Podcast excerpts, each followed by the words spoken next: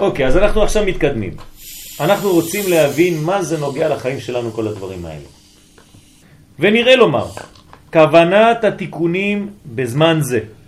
אני רוצה לדעת מה זה תיקוני זוהר, מה הוא אומר לי עכשיו תיקוני זוהר, מה אומר לי פה התיקונים, מה זה הדבר הזה. וכן מה עניין עניית אמן יש שמרבה. עכשיו אנחנו נכנסנו לכמה נושאים באותו זמן. התחלנו ממקום, הלכנו לזוהר, הלכנו לעוד מספרים, ועכשיו אנחנו הולכים לאמן יש שמרבה. מה זה? אבל ה-70 שנה הזה, זה מתאים לתקופה. למה המדינה הזו קמה לפני 58 שנה. איווה, יפה מאוד. לכן אני רמזתי לכם בצורה מאוד גלויה, כן? שזה מחבלים, חבלי משיח, שזה כל זה. זאת אומרת, יש 70 שנה של בלגן כזה. על כל פנים אפשר להוריד את ה-70 שנה האלה על ידי אמן יהיה שמן רבה. אישר. אישר כוח. כמעט. דהנה. יהי שמי רבה וברח לעלה למעלה מהיד, זה שבע. Hmm? שבע. כן. בלי האמן. כן, כן, נכון. אבל אנחנו קוראים בכל כוחו. מה זה בכל כוחו? 28 מילים. 28 מילים. כך אומר הבן איש חי. צריך לומר, יש שמרבה עד בעלמה. כלומר, אתה אומר, יהא שמא רבה מברך לעלם, לעלמי, עלמיה, יתברך, ישתבח, יתפאר, ויתרומם, ויתנשא, ויתהדר, ויתעלה, ויתהלל, שמא, דקודשה, בריך הוא, לעילה, מין, כל ברכתה, שירתה, תשבחתה ונחמתה, דאמירן בעלמה. 28. זה נקרא בכל כוחו, כ"ח. 28. מי שאומר עד בעלמה, זה לענות בצורה נכונה. אי אפשר להגיד אמן יש מרבה, מברך וזהו. כך אומר הבן איש חי. לפי הסוד צריך לענות עד בעלמה. אז זה מפריע ל... לא מפריע, אתה לא חייב לצעוק. בכל כוחו, לא, עכשיו אנחנו פירשנו. כוחו זה כ"ח. 28. כן, אבל- אבל משמע, בקול גדול. לא, לא, לא. לא. בכל כוחו, בכל כ"ח אותיות. גבוה מה... מה- אסור לענות יותר גבוה, כמו שהוא אומר לך, ממי שמברך. יש אנשים עושים הכל בקול רם, גם עמידה. בלחש הם בקול רם. והרי אנחנו רואים, אפילו ב... מי נתן לנו את העמידה, איך לעשות עמידה? חנה. חנה. כתוב, שפתיה נעות וקולה אינו נשמע. אז למה אתה מבלבל לי את המוח, אני לא יכול להתרכז בעמידה כל הזמן, אתה מדבר. ומי שעונה צריך לענות פחות גבוה ממי שאומר את הקדיש. מי שאומר את הקדיש לא צועק כמו משוגע. בדרך כלל הוא גם במדרגה שהוא אומר את זה בשקט. אז אתה צריך יותר נמוך ממנו. לא צריך לצעוק, לא צריכים לשמוע אותך אפילו. אבל אתה אומר את ה-28 אותיות. מילים, סליחה. והנה, מספר 1270 הוא תיקון הקומה השלמה שנחרבה בעת החורבן. אומר, אני רוצה להבין עכשיו, מה זה 1290 או 1270? אומר, אתה יודע למה מתחילה קץ הגאולה פה? כי זה מה שחרב בבית המקדש. כלומר, כמה מדרגות נחרבו בבית המקדש? 1270 או 90, לא חשוב. זה מה שנחרב בבית המקדש. אתה צריך לתקן 1290 מדרגות. כלומר, כל שנה מתקן מדרגה אחת. איך? כך אומר המהר"ל, כך אומר, סליחה, הגאון מווילנה. על ידי ג' עבירות חמורות. מה עשה את חורבן בית המקדש? עבודה זרה, גילוי עריות, שפיכות דמים. נכון? ואלף תיקון הכתר. מה זה אלף? תיקון הכתר. אמרנו שכתר זה מאות, נכון? אז איך עכשיו פתאום זה הופך להיות אלף? מה? יש מספר יותר גבוה מאלף בתורה? האם יש מספר יותר גבוה מאלף בתורה? זה לא מספר. אין יותר מאלף בתורה. זה המספר הכי גדול שיש בתורה. כל השאר זה ריבוי, רבבות מלשון ריבוי. אלף, אלפי, אלפים ורוב ריבי רבבות, פעמים הטובות. הכל אלף. אין אלף. אין יותר מאלף. אם אנחנו מתרגמים את זה לעולמות, איזה עולם זה? יש לנו מבחן בשתיים וחצי בלילה. קטע אצילות? אצילות. זאת אומרת, יותר גבוה מאצילות אפילו, כי חוכמה זה אצילות, זה אדם קדמון.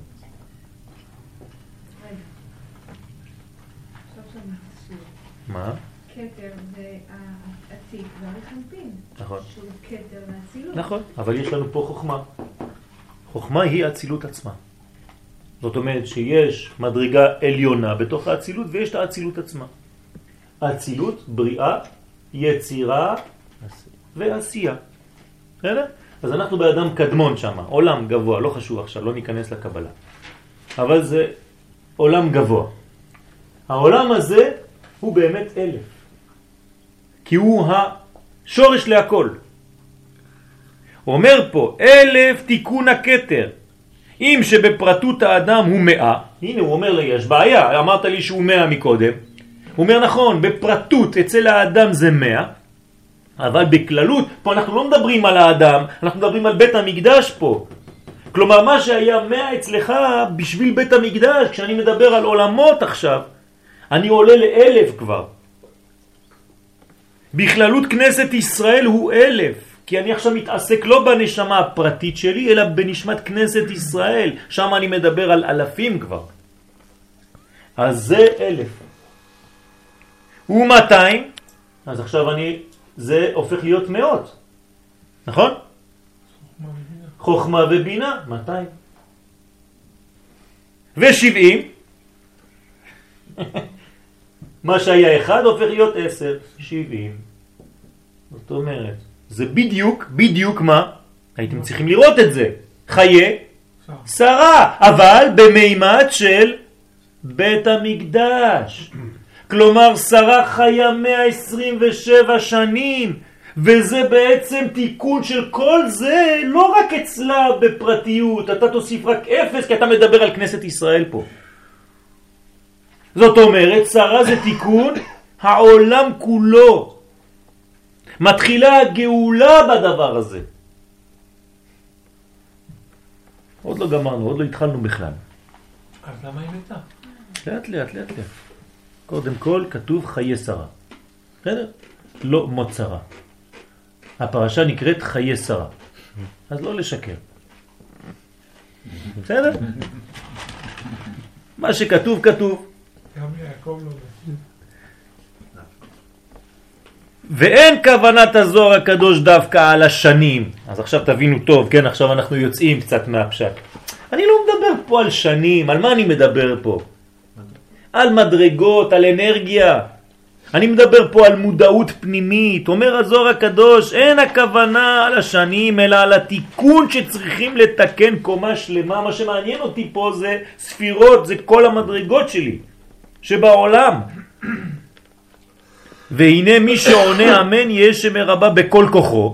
לא צריך 70 שנים אלה של חבלי משיח. אז ב-1200 מספיק לו. שהרי אמן, מה זה אמן בגמטריה? הוא ייחוד הוויה נכון? 91. 91. כשאני אומר אמן, זה 91 בגמטריה. מה זה 91? זה שם י' כ' ו' כ' פלוס שם א', ד', נ', י', אני כותב את זה בלועזית, כן? י' כ' ו' כ' זה 26, אדנות זה 65, יחד 91. זאת אומרת שכשאני אומר אמן אני עושה שילוב של הקדוש ברוך הוא עם אדנות כנסת ישראל. כל פעם שאני אומר אמן. ייחוד זון. וכן, יש שמי רבה מבואר בתוספות רש ברכות. התוספות אומר בהתחלה של מסכת ברכות, הכוונה יהא שם י' כרבה. מה זה יהא שמי רבה? אומרת הגמרא. איזה אותיות זאת? החוכמה? יוד. זה אות י'. ופה איזה אות זה הבינה? ה' של שם השם, אני לא כותב, אני כותב H, כן? זאת אומרת זה י' כ' וזה ו' כ', המלכות. י' כ' ו' כ', זה הבניין של השם. כשאני אומר אמן יהא שמי רבה, מה אומרים התוספות בהתחלה של מסכת ברכות? שם מדובר על הענייה הזאת של הקדיש. אמן יהא שמי שם י' כ' רבה, מה זה רבה? גדול. גדול, זאת אומרת שאני צריך להשלים אותו לו' כ'. שלם. שיהיה השם שלם. אם משהו לא מובן תגידו לי עכשיו, בסדר? הכל מובן. אני מנסה לדבר כמו ילד קטן כדי שתבינו. את לא מבינה מה זה התחלה של סוף הגאולה. אם אנחנו אומרים שכל הש... המספרים האלה, כן, זה עניין של תיקון. למה חרב בית המקדש? כנראה שכל החורבן שלו, אם אני נכנס לתוך החורבן של בית המקדש, כמה מדרגות השתבשו שם? 1200 מדרגות. ברגע שאני מגיע לשנת 1200, יש לי הקבלה, וזה אומר שהתחלתי את התיקון שלי. כלומר, עכשיו נגמר העניין של החורבן, עידן החורבן נגמר ומתחיל עידן הבניין מחדש. בסדר? זה פשוט. נמצא, כי, כי כל שנה משלימה, משלמת, כן? למשל, כשלא, חז ושלום, לא שמרנו שנת שמיטה, אז מה קורה? מוסיפים. לא, אז הארץ, כן, ותרצה הארץ את שבתותיה. כלומר, כמה שמיטות לא שמרנו? 70. ולכן יצאנו 70 שנה לגלות. אותו דבר. איזה גלות הייתה של 70 שנה? בבל. אה? בבל. למה 70 שנה? בגלל שלא שמרנו שנת שמיטה 70 פעמים. אז כל שנה אומרת אני עכשיו חייבת שיחזירו לי את הכסף. אתם צריכים לשלם על זה. 70 שנה, 70 שמיטות לא שמרתם? אני האדמה עכשיו שובתת, אתם לא יכולים להיות אצלי. 70 שנה בחוץ. בבקשה, גלות. ככה כתוב. זאת אומרת, כל שנה אנחנו רואים שזה ספירה, כן? שנה בגמטריה ספירה. איזה 70 שמיטות זה? מה? שמיטות. שמיטות ש- שלא שמרו ישראל בזמן שלפני. כן? לא שמרו את השמיטה כהלכתה. לא שבתו בארץ. הארץ לא שבתה. יש שאלה. יש שאלה, אין שאלה. ממשיכים. נמצא באלף שנים מתקנים קוצו של יוד. אז כמה צריך שנים כדי לתקן קוצו של יוד? זאת אומרת אדם קדמון. כי זה יוד, נכון? אז זה קוצו של יוד. כמה שנים צריך כדי לתקן את הכתר? אלף שנה. אלף שנה. כדי לתקן, אמן, חוכמה ובינה, כמה צריך? 200. 200 שנה, יודקה. ו-70 שנה כדי לתקן את זו. אני שואל אתכם עכשיו שאלה. איפה אנחנו נמצאים היום בזמן? בחוכמה, בבינה, בכתר, בזכר, בנקבה, איפה אנחנו? אה? נקבה. אנחנו בזון. אני לא יודע איפה, אנחנו בזון. זאת אומרת שאנחנו מתקנים עכשיו כמה זמן? 70 שנה. זה חוזר למה שאמרת. זאת אומרת, אנחנו עכשיו בחלק הזה של השם. ואף כן. לא לא הבנתי החישוב איך אנחנו באזור הזה. אנחנו באזור הזה בגלל שכבר חזרנו לארצנו. חזרנו לארצנו, זאת אומרת שכבר התכפר העוון שהוציא אותנו לגלות. לא חשוב אם גמרנו או לא גמרנו. יצאנו לגלות, נכון? זה היה הביטוי של העונש. ברגע שהקדוש ברוך הוא מחזיר את עם ישראל, המחזיר שכינתו לציון, מה זה אומר? שתיקנו, הזמן עבר עכשיו, מה צריך להתחיל עכשיו? לתקן. זאת אומרת שגמרנו את המדרגות העליונות, אנחנו עכשיו במדרגות התחתונות. כמה זמן זה התיקון? 70 שנה. זאת אומרת שזה קרוב מאוד. קרוב. קרוב. כמה זמן כבר חזרנו לארצנו? הרבה 58 יותר. שנה. כמה? 58. 58 שנה. באמת, מבחינת, כשאני אני חוזר למה? לשעבוד מלכויות. לא חזרנו כפרטים. כן, כי פרטים זה יותר. זה יותר נכון, אתה צודק. כפרטים חזרנו לפני הרבה זמן, לפני 120 שנה, יותר אפילו. הכרזת העצמאות. הכרזת העצמאות, כן, של מדינת ישראל, זה כנראה חלק מהגאולה, שזה לא מוצא חן בעיני כמה אנשים. אבל זאת האמת, אין מה לעשות.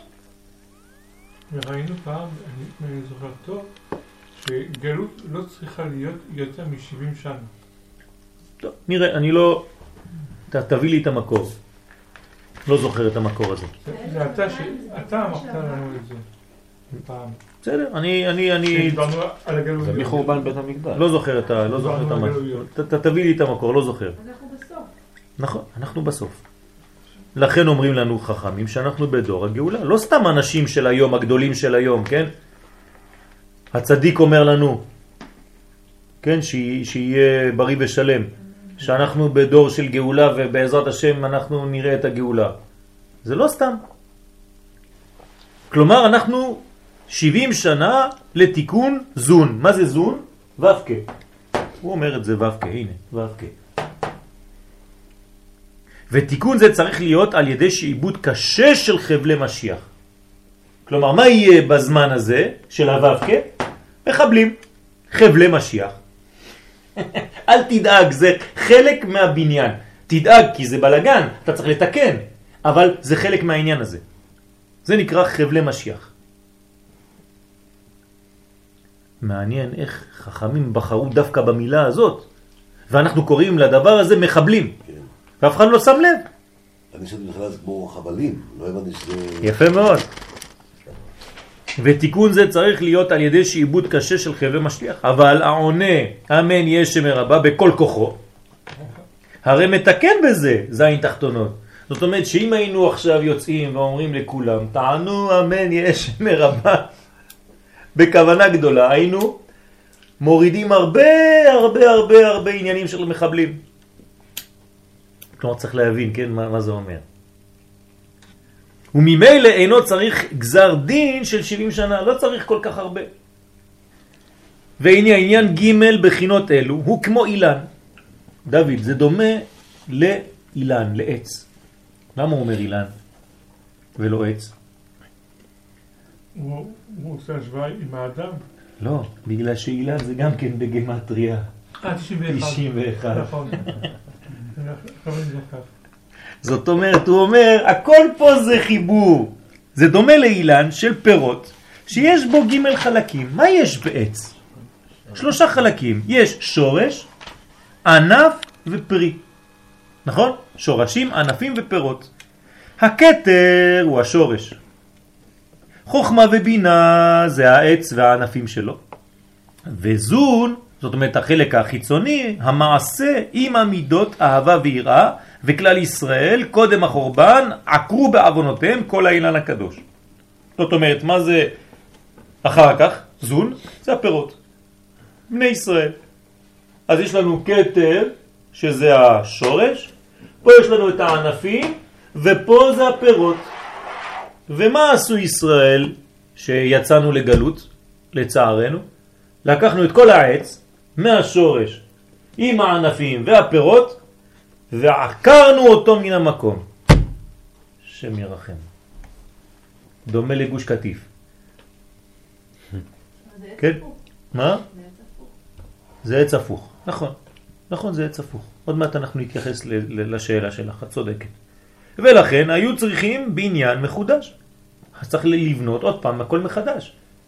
כלומר, יגידו יום אחד, התבלבלנו, צריך לחזור לעזה. אומרים את זה כבר, נכון? כן. מעניין. הולכים וחוזרים, הולכים וחוזרים. רצו ושוב, כותבים, לא רק אומרים, כותבים. רק זה בושה לומר, התבלבלנו, טעינו, עשינו שטויות, מסכנים היהודים, סתם. אז לאט לאט, לאט לאט, עד שיבוא מישהו ויגיד, אני אמיץ. כן, למה אתה אמיץ? הוא אומר, צריך לחזור. עשיתי טעות. טמבל. לפני שנתיים עשית טעות, אבל עכשיו אתה אמיץ פתאום. לא, לא חשוב. חזק וברוך, יאללה בוא נלך. נבנה מחדש. אין בעיה. אבל זה יהיה, כן? זה חייב להיות. בינתיים הוא ביישן. בסדר? לאט לאט. לכן היו צריכים בניין מחודש. אין מה לעשות. כל פעם שאתה שובר משהו, אתה צריך לשבור ולבנות מחדש. והסובר שצריך לחשוב עוד 20 שנה שבוטל התמיד, כלומר מי שאומר שצריך להוסיף גם את ה-20 שלפני, הרמז על הקרקע, מה זה שם? זה עוד משהו בעץ. זה הקרקע שמסביב. הבנתם? הוא מו- הוא מוסיף 20 שנה לא רק על השורש, על הענפים ועל הפירות, אלא גם על האדמה שמסביב לעץ. זה עוד 20 שנה תוסיף, שהאילן ושורשו עומדים בו. גם כן, קרקע והמקום. בדיוק, והמקום. כשאתה לוקח עץ, עוקר עץ, אם זה עץ פרי, אסור לנו לעקור אותו, נכון? אסור לעקור עצי פרי. יש הלכה. עכשיו, אם אתה רוצה לקנות זית, שהוא בן 400 שנה, הוא יפה, אתה רוצה לקנות אותו, אז מה עושים?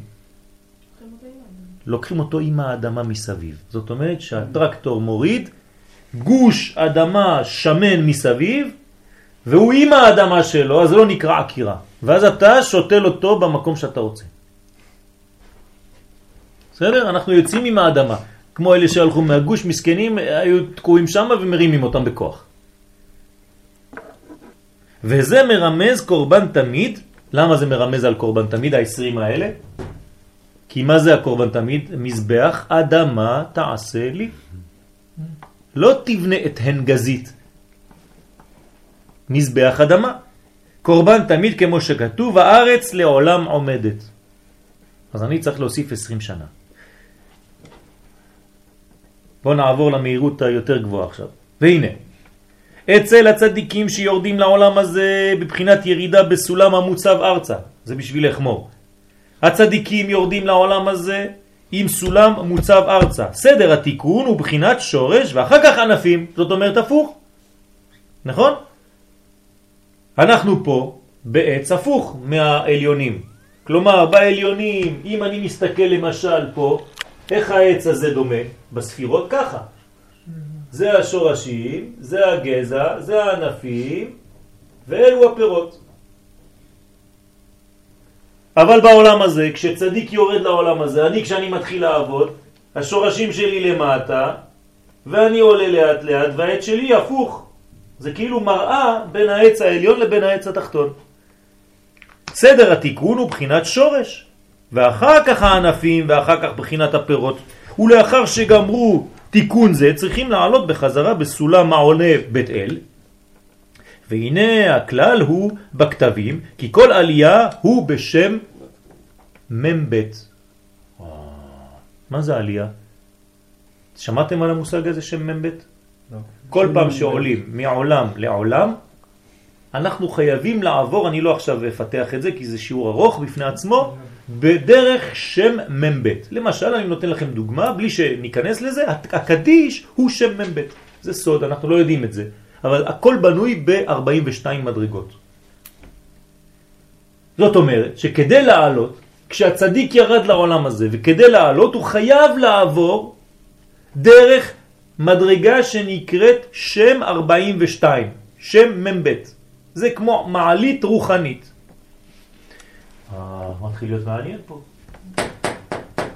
אם נוסיף 42 שנה לכל מיני מדרגות פה, לאן נגיע? כולם יגיעו ל-180. מעניין. כלומר, התיקון חוזר ל-180, לשלמות. 43, לא 43. לאט לאט. 42 יש גם כולל, מה שנקרא כולל בקבלה, זאת אומרת כל הבניין. בסדר? להוסיף אחד. זה מוסיף אחד. זה לא אחד באמת, זה הכל שכלול בו. ואם כן, הרי אחרי 137 שנים, מי זה 137? אברהם אבינו, כשאמרו לו, ברך בכל. צריכים עוד 42 שנים לעלייה בחזרה למקומם, ובזה מעלים מים נוקבין. כלומר, אתה עולה בחזרה לעולמות העליונים, אתה מעלה את הכל, כל הבירורים שלך מהעולם הזה, ויחד זה 180 שנים בתוספת שנה שכולל שניהם. וזהו השלמות אצל הצדיקים. זאת אומרת שאברהם אבינו מסודר, ברוך השם. מי, כשהוא היה בגיל 130, הקדוש ברוך הוא אמר לו שהוא כבר שלם, אומר לו עכשיו תתחיל לעלות. כמה זמן הוא צריך לעלות? שם מ"ב. 137 פלוס 42 ופלוס הכולל 180, יפה מאוד, הצלחת אברהם אבינו, הבא בתור. לכן יצחק אבינו, כמה הוא חי יצחק? 180. הוא 180 ישר. וכן היה צריך לחיות אברהם אבינו, גם אברהם אבינו היה צריך לחיות 180, רק הורידו לו אמרנו בגלל שלא יראה את ה...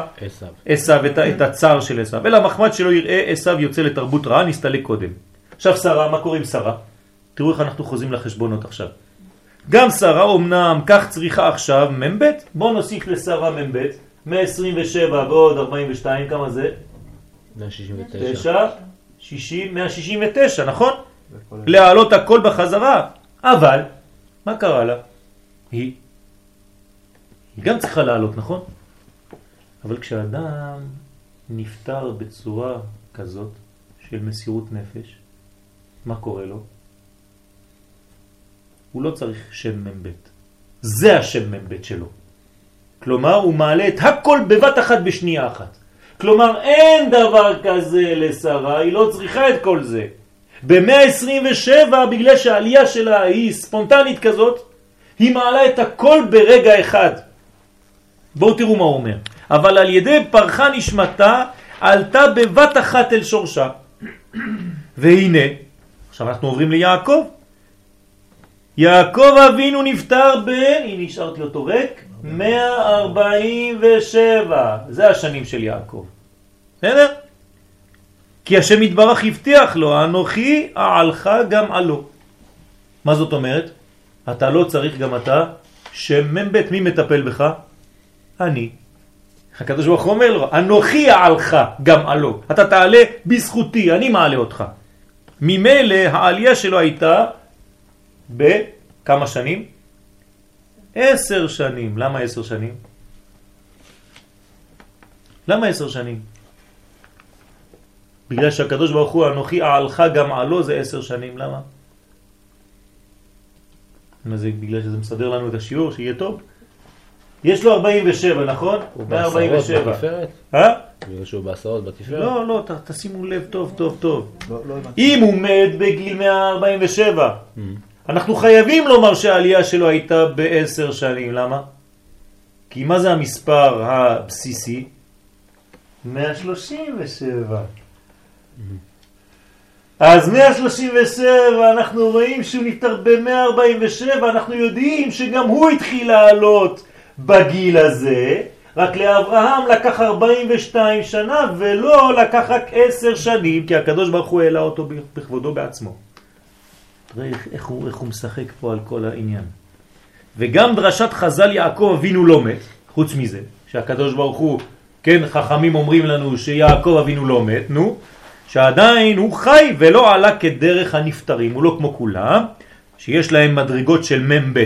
אברהם אבינו יש לו מדרגה שלמה של מ"ב, אבל מי שהקדוש ברוך הוא לקח אותם בצורה אחרת, לא.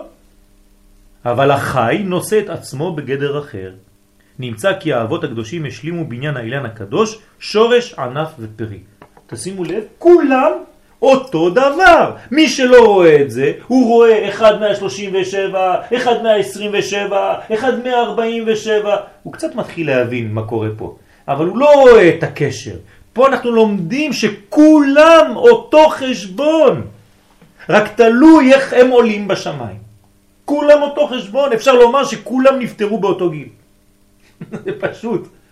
רק העלייה שלהם הייתה בצורות שונות. יפה מאוד, אני לא מדבר על שנים, לא אכפת לי משנים, אני מדבר על שלמות. יש אדם שהוא בגיל 37 כמו אריזל, והוא כמו בן אדם בגיל 1800 שנה, עם כל הלימוד שיש לו, או, או יותר. כן, האריזל השיג מה שהוא השיג בכמה שנים. ילד קטן, כן? רבי נחמן מברסלב, בן כמה הוא היה? 37. הרמח"ל, בן כמה הוא היה? 37. כולם ילדים קטנים. אתה מדבר על רבי נחמן, מי שלא מכיר אותו, חושב שהוא בן 120 לפחות. כלומר, ה... יש ביטוי בצרפתית, la valeur n'attend pas le nombre des. מה זה אומר? שהאיכות לא מחכה לזמן, לשנים שלך. אתה יכול להיות איכותי בגיל צעיר, אם אתה רוצה. זה לא בגלל שאתה בגיל 80, שאז אתה עכשיו איכותי. היית יכול להגיע לזה אפילו בגיל 25, רק לא התאמצת. והנה, מצינו בחז"ל, אלמלא שמרו ישראל שבת אחת מיד נגאלים. עכשיו אנחנו חוזרים לגאולה שלנו, זה מה שמעניין אותנו. אם היינו שומרים שבת אחת, מיד נגאלים. למה? ויש להבין עניין שבת לגאולה. מה הקשר בין שבת לגאולה? ונראה גם כאן הביאור כדברנו, אותו דבר, אני לא יוצא מהשיעור, אני נשאר בשיעור הזה. דהנה בשבת מצינו שלושה זמנים. נכון? שלושה זמנים יש בשבת. ליל שבת, ויום שבת, ו... מה זה שלס? שלוש סעודות. כלומר, סעודה שלישית היא שלוש סעודות, היא גומרת את השלוש סעודות. של שודס. שלס. של הסודס. של שודס. של סודס. והנה, אז מה זה? יש לנו סעודה ראשונה, סעודה שנייה, סעודה שלישית. דרך אגב, מי שלא עושה סעודה שלישית, הוא נכנס למנגנון של חבלי משיח. כתוב, אותו דבר, מעניין. אם אתה רוצה להתפטר מהמצב הזה של חבלי משיח, תשמור תמיד לאכול סעודה שלישית בשבת, כי היא חשובה עוד יותר מכל הסעודות שהיו לפני. דווקא שם אתה לא אוכל. כי אתה לא רעב. אז אל תהיה טיפש, תאכל פחות לפני. ותהיה רעב, שתהיה לך גם בתיאבון סעודה שלישית. ואם אתה באמת לא רעב, לא מבקשים ממך להיות רעב, תעשה המוצי וזהו. אל תאכל הרבה. והנה, ליל שבת, עכשיו אנחנו פה עולים בקבלה. ליל שבת עיקר העלייה הוא בזון. הנה, אנחנו פה, זה חול, תסתכלו. הנה, עכשיו אנחנו יום חמישי, מחר בעזרת השם, כן? עוד מעט, הנה עכשיו זה כבר היום, אבל בבוקר, כשניכנס לשבת, איפה אנחנו נכנסים? בשלב הראשון, ביום שישי בלילה, לך דודי לקראת קלה. זאת אומרת, העלייה שלנו בשבת, קודם כל היא חוצה את האטמוספירה. זה העלייה שלנו הראשונה, אי אפשר להגיע לחלל לפני שעוברים דרך זה. אז כל זה, זה יום שישי בלילה. אתה הולך לישון, גמרת עד פה. אתה אומר, בעזרת השם, מחר אינשאללה, אני ממשיך לעלות. אז המדרגה הראשונה בעלייה היא בזון, כי המלכות עולה נגד הזה. יש מדרגות שם, אני לא נכנס עכשיו לפרטים, מהיותה כל השבוע רגליה יורדות מוות. כן, כל השבוע אתה בתוך המדרגות התחתונות, והזה מקבל מקיפים גדולים. כלומר, יש פה מהזה, כן, מקיפים גדולים שבאים מחוכמה ומבינה, זה נקרא שמירה גדולה. לכן בשבת לא מבקשים שום דבר, ואין פחד משום דבר, ולא אומרים אה, תציל את השטן מלפנינו ומאחרינו, לא אומרים את כל זה, נכון? למה? לא, איפה? לא מבקשים בקשות אישיות. לא, לא, לא. לא, לא בקשות של פחד, של אנחנו דואגים מזה או מזה או מזה, אין כלום בשבת. תראי לי מקום שאנחנו מבקשים. והסר השטן מלפנינו ומאחרינו, אין דבר כזה ביום שישי. בו. אבל אני יכולה לבקש לדוגמה. אני יכולה להתכוון... זה, לא- זה, זה לא בקשה שהיא בקשה מלשון פחד, זה התקדמות. אתה לא בורח ממשהו, אתה הולך לכיוון משהו. ביום שישי אנחנו בורחים ממשהו כדי להיכנס לשבת.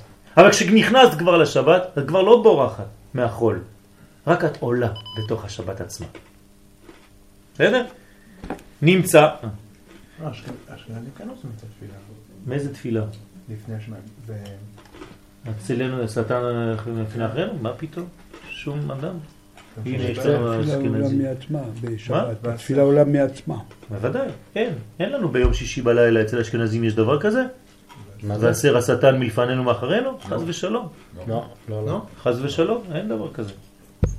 נמצא, כי שבת הוא נגד זין תחתונות. הנה, זין תחתונות. 1, 2, 3, 4, 5, 6, 7, זין תחתונות.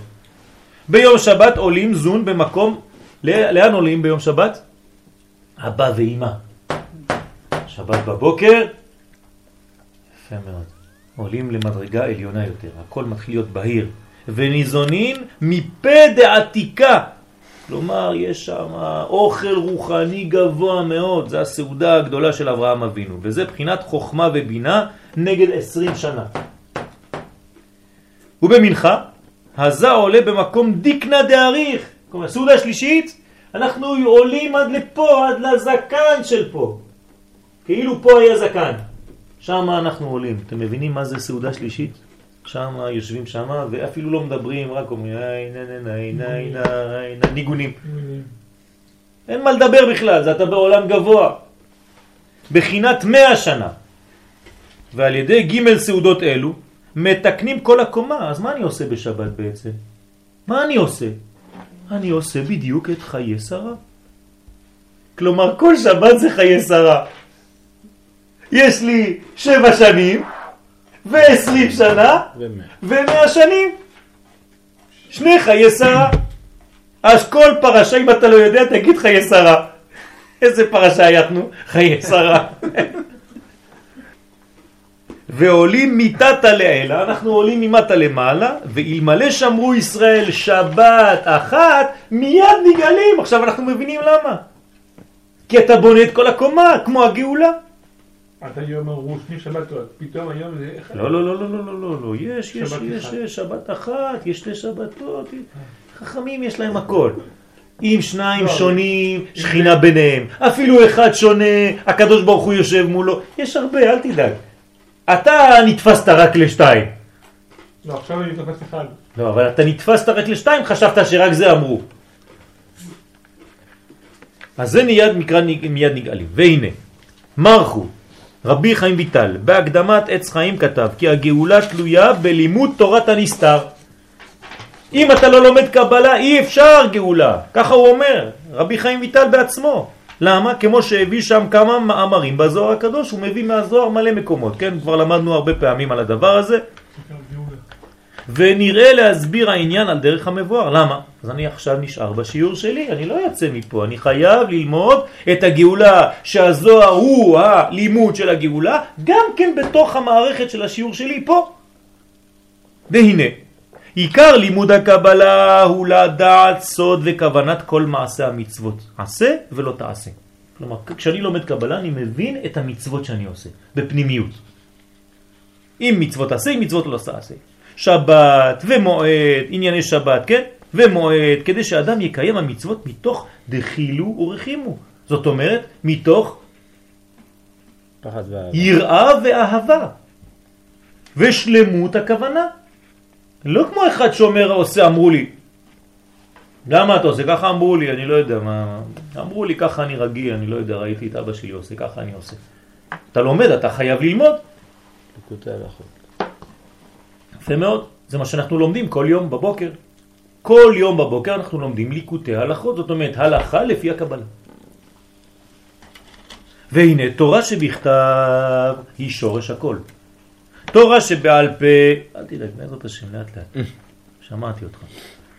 תורה שבעל פה הוא עץ, וענפיו שמפרשים התורה שבכתב. זאת אומרת, מה זה התורה שבכתב? זה הגזע, זה. תורה שבעל פה פתאום פותחת לך את הכל, נכון? תורה שבכתב זה הגזע? כן, זה, זה הבסיס. קיבלנו קודם כל את התורה שבעל פה. לא, התורה שבעל פה קיימת לפני, אבל לא קיבלנו אותה. קיבלנו את התורה שבכתב, בסדר? היא קיימת, הפוטנציאל שלה הוא לפני התורה שבכתב. וענפיו שמפרשים התורה שבכתב זה התורה שבעל פה. קיום המצוות, מה זה קיום המצוות מתוך המידות אהבה ויראה? זה הפירות. אז יש לי מצוות זה פירות, תורה שבעל פה זה ענפים, ותורה שבכתב זה הגזע. כי אם אדם מקיים מצווה בלי מידות הלב, אתה עושה מצוות, מה? איפה השורש? השורש, השורש זה, זה בעליונים יותר גבוה, וזה בעצם תורה שבעל פה. בסדר? אבל אנחנו לא נכנסים לזה עכשיו. אם האדם מקיים מצווה בלי מידות הלב והמוח, כלומר הוא עושה מצוות אבל אין לו את הכוונה הפנימית. זה כמו פרי בלי טעם. יש לו פרי. בחוץ לארץ יש פירות יפים כאלה גדולים אגסים, אין להם שום טעם לפעמים. כמו גוף בלי נשמה. כמו היופי החיצוני, כן? הייתי בחוץ לארץ לפני שבוע, אמרו לי, אה, זה יפה, נכון? כן, אמרתי להם, כן, יופי חיצוני, אין נשמה. מה, זה לא יפה? בוסטון? לא. יפה, אבל אין נשמה. מה אני אעשה? יפה, בלי נשמה. אין פנימיות, זה יפה, זה גלו, גלויה. גלויה. כלומר, לא פנימית, גלויה.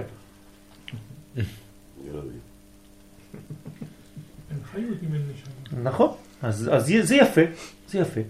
מי שמתעסק ביופי החיצוני, הוא אומר זה יפה, ונכון זה יפה. אבל חסר חיים.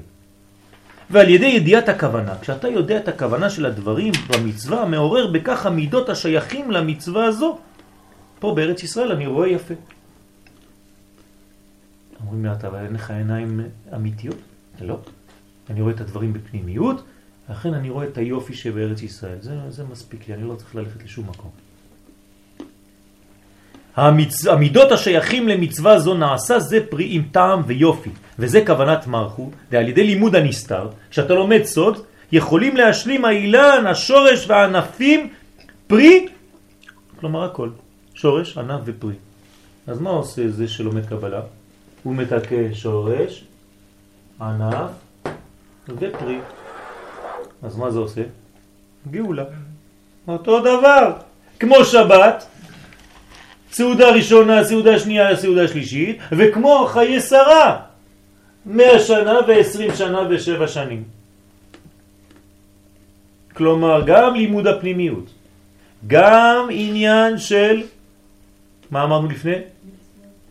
תורה, מצוות והבנה, וגם כן הצדיקים, האבות, כולם הכינו את שלב הגאולה. אתם מבינים מאיפה זה התחיל כל זה? ממאמר אחד קטן של הזוהר הקדוש.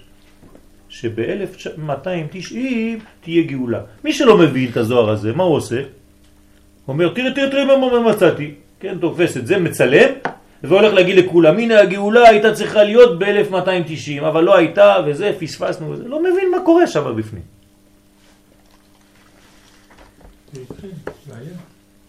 והענף הוא פרי, וכיוון שהגאולה תלויה בבניין כל האילן, כי זה הגאולה, כמבואר בזוהר הקדוש, ממילא הכל תלוי ועומד בלימוד הקבלה. הרי ג' עניינים אלו שהזכרנו מקרבים את הגאולה. גם העונה אמן יש שמרבה, שזה עניין התפילה. שתיים, כתבתי לכם.